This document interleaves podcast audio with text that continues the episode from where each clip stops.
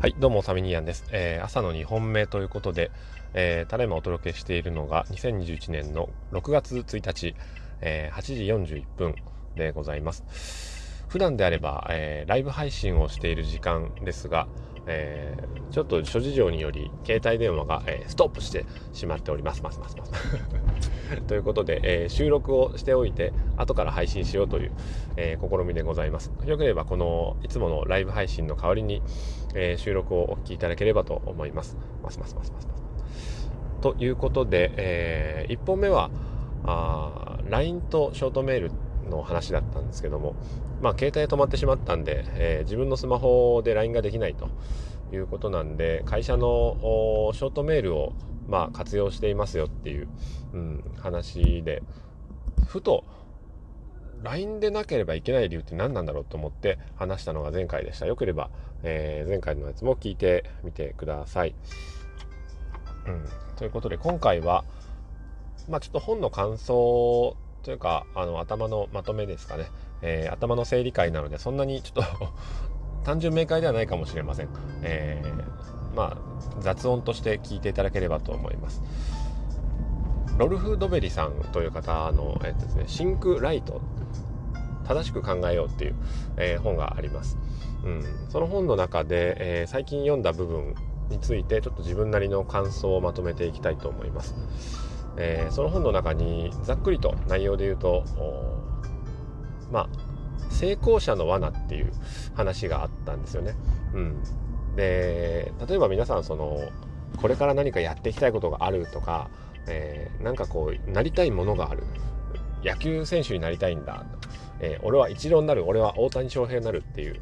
えー、あるいは、えー、俺はミスチルになるとか、えー、なんですかね、うん、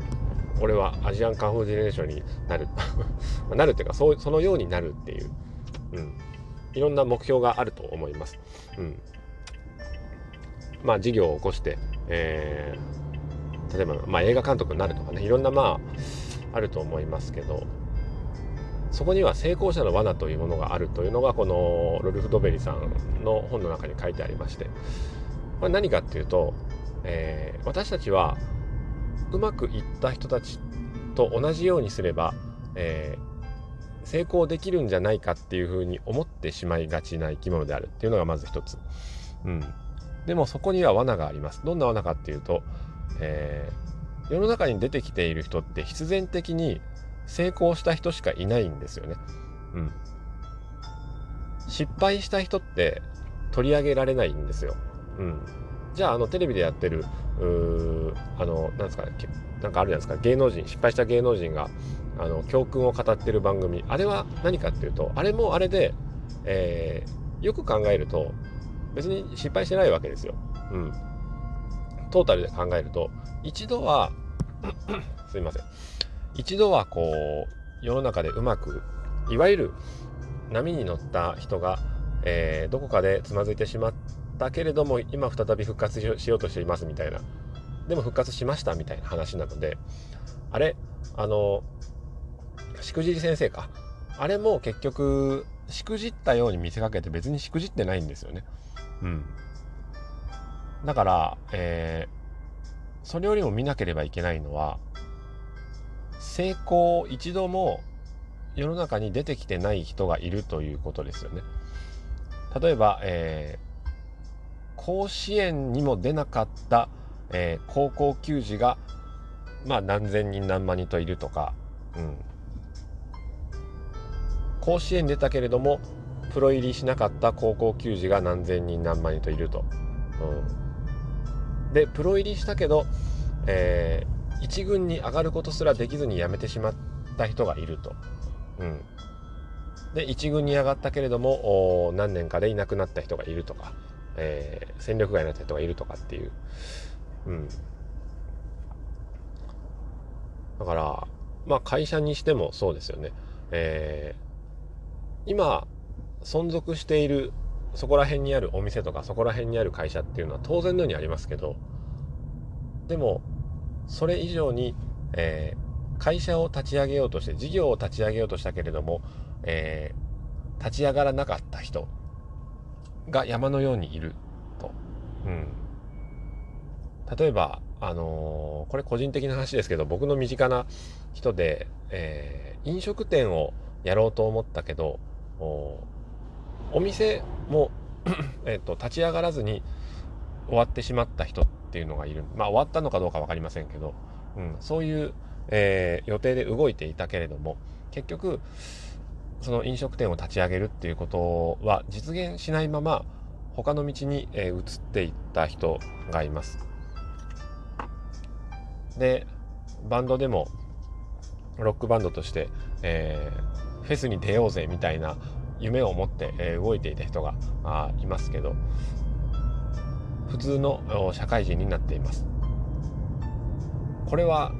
とっても大事なところだと思うんですよね。うん。でもそういった人の例って研究されないんですよね。なぜこの人たちは世に出なかったのかっていう話は研究されないんですよ。それってすごくもったいないことだと思うんですよね。うん。なぜかっていうとうんそれを避けていけばその世に出なかった人たちがやっていたことを避けていけば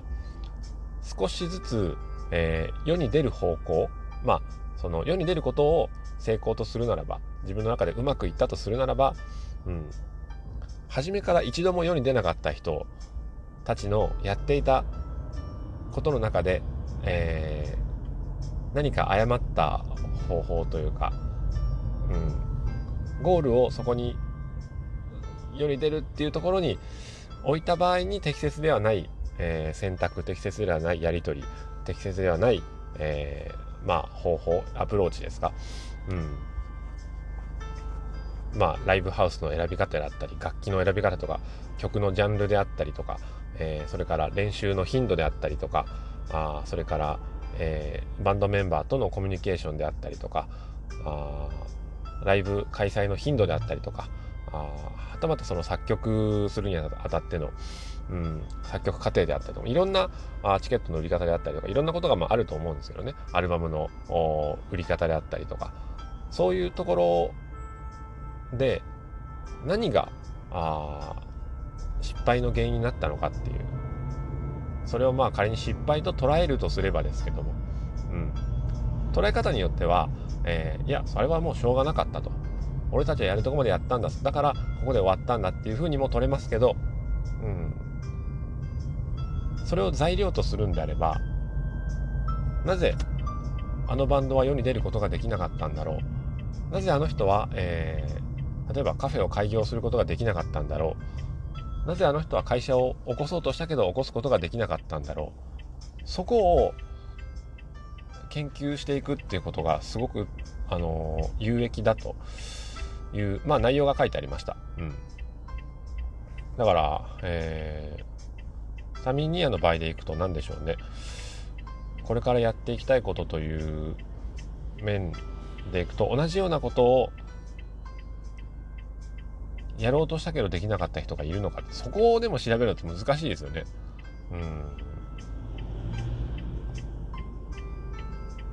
なんだろうな。うんでもなんか身近な人でなんかこうしようかなみたいに言ってる人で、えー、それができていない人まあ僕もそうですけどその中に今いるわけですけどうんな共通して、えー、その人がどんな生活をしているかで旗から見てえそういう生活スタイルだから実現できてないんじゃないっていうことを周りから見れば思うと思うんですよ。人は自分のことより周囲のことの方が観察して冷静に判断できるので。ということは、えー、自分のことを考えるときは人のことを考えればいいと、うん、いうことになってきますよね。うん。まあ分かりやすいのはその仕事場とか、えー、家族関係とか、教育関係とか、という面で、うん、仕事場で例えばあんまりいいように思われてないですよねっていう人がいたら、うん、なんでなんだろうって思えばそれを避けていけばその悪く思われることはあんまないんじゃないかとか、うん、家族関係で家族がうまくいってないよねっていう、まあ、聞いてる範囲ですけどね。っていう人はどどういう態度なのかっていうと例えば、あのー、よく離婚するとかうんと何ですかね、えー、よくよく離婚するってあれですけど離婚しがちな人、えー、それからその家族夫婦で悩みがちな人っていうのは何をいつも言ってるかっていうと自分の主張をやっぱりねずっとしてるんですよ。うん、私はこうだこう思うっていうことをしてるんだけどその結果離れていってしまっているのにでも私の気持ちを僕の気持ちを大事にするっていう人が多いかもしくはあの話をしないかっていうことですよね。うん、腹を割って話をしないっていうまあうちもそんな話す気があんまないですけどやっぱねたまにはあの話をするんですよ。うん、だからコミュニケーションを取らないっていう人たちか、えー、取りすぎているっていう人たちでそのバランスが、えー、偏っているという人たちで。うんということが分かってきたりするのでじゃあそれを避けていくことで、えー、夫婦っていうのは長続きするんじゃないかとかね、うん、例えば子育てで、えー、世の中見てて失敗してるなって思うのは失敗してるっていうかねこれは良くないじゃんって思うのはやっぱり、えー、虐待しまくるとかあなんでしょうね。うんあんまり夜中に連れますとか 旗から見ててそれはなって思うことを自分たちもやってる時はありますけどしょうがないよねって思いながら。うん。まあ、でもそういう周りを見ながら、えー、人の振り見て我が振り直せっていう 要するにことですけどもね。うん。なんか話が変わってきてしまった気がしますけどとりあえず一旦終了にしたいと思います。それでは今日も良い一日を。さよなら。